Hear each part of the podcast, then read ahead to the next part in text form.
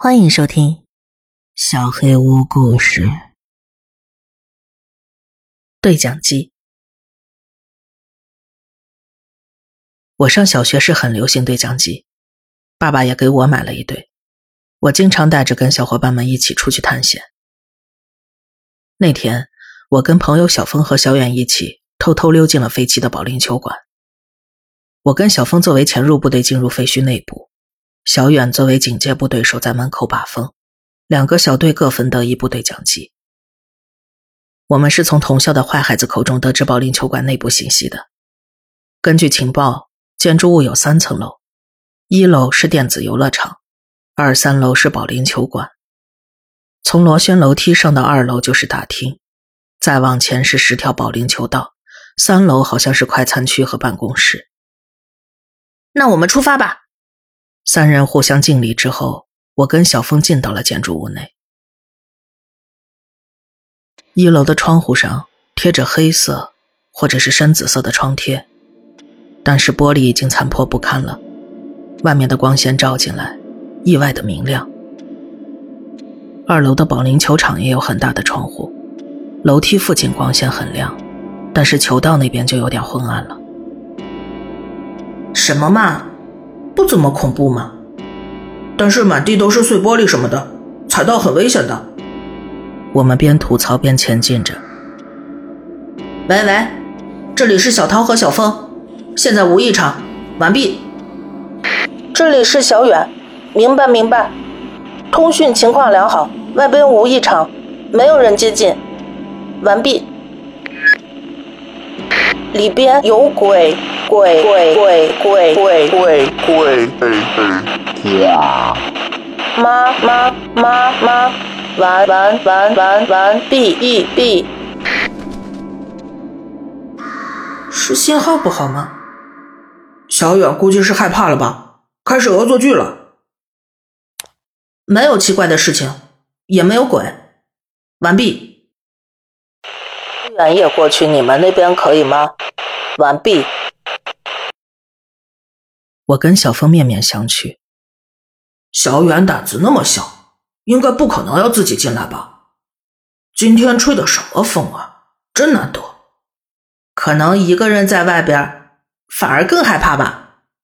我们边说边笑了起来。好啦，来吧来吧，我们先汇合再分头探险。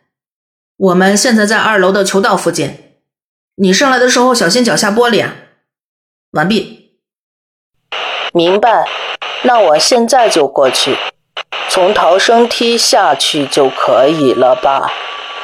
完毕。不，不是，我们在二楼，你应该要上楼才对。你从入口进来，走客人走的旋转楼梯上来就行了。完毕。好的，那我先去等你们。那我要下楼了。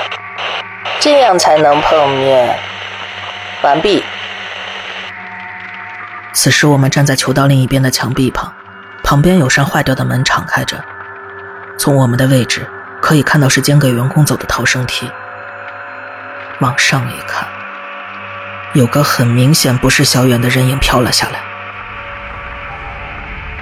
不对，我们拔腿就跑，我们一溜烟的从球道跑到了服务台前。连滚带爬下了楼梯，跌跌撞撞，总算跑到了一楼的出口，但是门却打不开，使劲撞门也撞不开。喂喂，小远，你在哪？喂，等下哦，现在就去接你们。音调飘忽不定，像是慢速播放录音带时发出的奇怪噪音。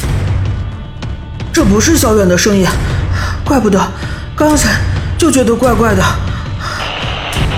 等等，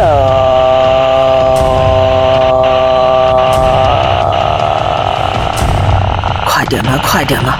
真正的小远，快点发现我们呢！这时，守在门外的小远终于注意到了声响，一脸“你们在干嘛”的表情走了过来。一阵猛踹之后。门总算打开了，我们逃也似的冲了出去，一边往大路上跑，一边跟小远描述刚才发生的事情。小远讶异的说：“你们俩说话才奇怪吧？进去之后就跟我说，电池好像快没电了。啊，客人上门了，客人上门了，非常感谢，通讯终止，完毕。”三个人都是一头雾水，什么话也说不出来。这里是小远，你们可以再进来一次吗？可以吗？完毕。我们一回头，只见一个黑影啪的贴在保龄球场的窗户上，摇晃着他的身体。后来，我们再也不出去探险了。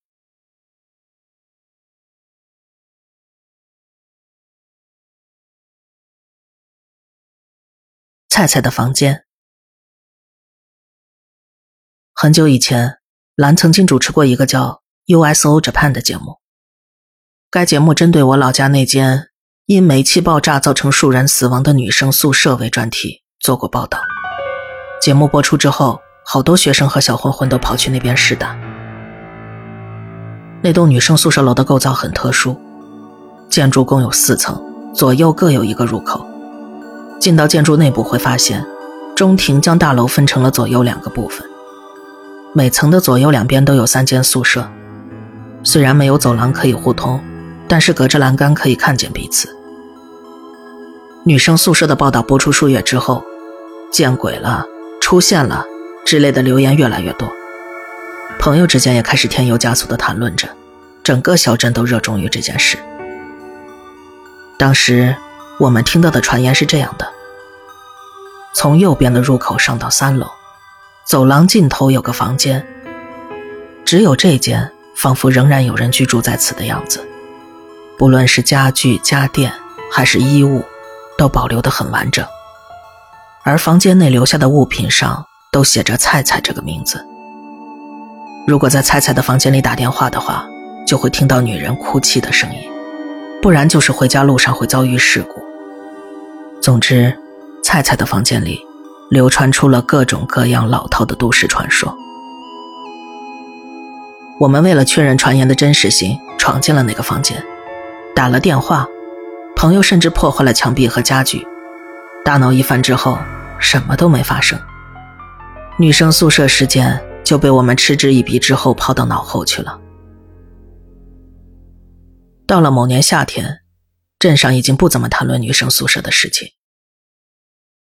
当时我和几个朋友聚在公园里闲聊，高木突然想到了一个恶作剧的计划，他提议让迟到的上野君一个人前往菜菜的房间。高木立刻给上野打电话：“我们正准备从公园到女生宿舍那边呢，在路上了，你直接过去吧，到了再打给我们。”说完就挂掉了。我们原先的计划是让上野独自在女生宿舍晃几圈之后再告诉他实情，一个欢乐的恶作剧。而后来的发展，却让我们完全笑不出来。讲完电话之后，约莫过了三十分钟，毫不知情的上野打来电话。我们想象上野一个人惊慌失措的样子，憋着笑接起了电话。但是上野的语气却有些奇怪：“你们不要再躲了，赶紧滚出来！我们在菜菜的房间等你，快过来呀！”高木说完之后再次挂了电话。但是不管再怎么等，上野始终没有再来电。我们越来越担心，试着拨电话给上野，他几乎是秒接。我们急忙打开免提靠了过去。电话那头传来的，对不起，对不起，对不起，像是跳绳的咻咻声，对不起，还有女人疯狂的笑声，对不起，上野不停的哭喊着对不起，我们瞬间冻结在原地，什么情况？糟了！高木说完拔腿狂奔，我们只好跟上他。大概十分钟之后，我们赶到了女生宿舍，大家立刻分头搜索上野。很快。有人找到了他，我们立刻赶过去会合。只见上野蜷缩在彩彩的房间里，哭得有些神志不清的样子，嘴里还不停的念叨着对不起。他背上还被放了一顶脏兮兮的草帽。高木瞥了一眼僵在原地不知所措的我们，先带他出去再说。说完，他将上野背上的草帽扔出了窗外。大家连忙背起上野离开了女生宿舍。回到原先集合的公园之后，稍微平静下来的上野开始说起事情经过。上野接到我们电话之后，信以为真的孤身前往了女生宿舍。一踏进大门，他就听到楼上传来谈笑声。他以为那肯定是我们，就开始逐层的查看。虽然听到声音，但是一直找不到人，他只好打电话给我们。得知我们在菜菜的房间之后，他便走向那个房间。上野用力推开门的同时，哇的一声大喊，想要吓唬我们，却只见面前站着一个手持绳子的年轻女人。不论是时间还是地点，一个女人独自出现在这儿实在不合常理。当上野觉得不对劲时，早已经全身动弹不得，随即腿一软，整个人跪倒在地。女人布满血丝的双眼直盯着上野，飞快地挥舞着手上的绳子，一边狂笑着，一边走向了上野。上野跪坐在地上，只能双手抱头。女人的笑声不断的钻进耳朵，他只能拼命的道歉。听完上野的叙述之后，大家一句话都说不出来。自责的高木眼圈也红了。大家各自向上野道歉，又冷静了良久。之后准备先解散回家了。然而，当我们站起身时，上野一直坐着的地方，出现了高木刚才扔掉的那顶草帽。高木突然抓狂了。谁？谁这时候还在开玩笑？我他妈揍死你，信不信？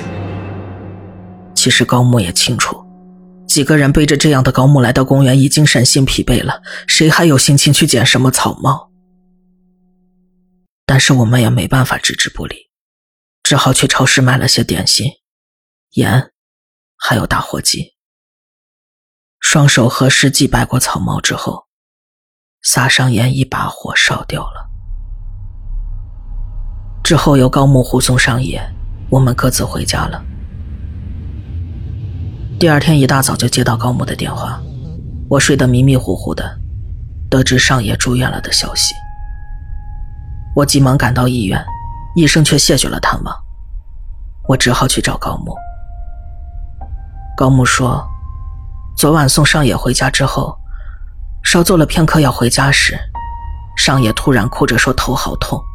之后就倒地不起，他急忙叫了救护车，上野的父母一起陪同去了医院。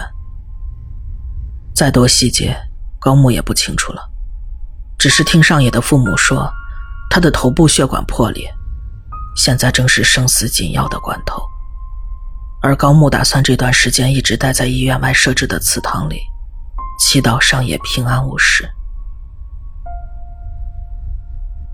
后来上野还是撑过了关键时刻，我们几个听说之后抱头痛哭。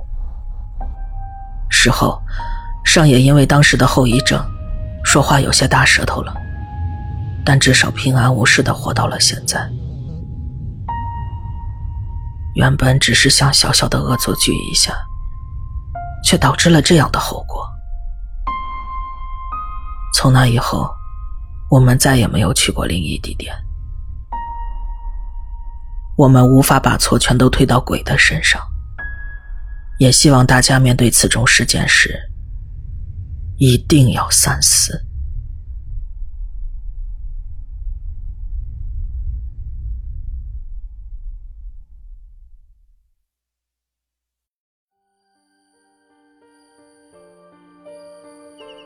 本期小黑屋故事就到这里，如果你做噩梦的话，没有关系，我会来把它吃掉的。我是小黑屋的墨，那我们梦里再见了。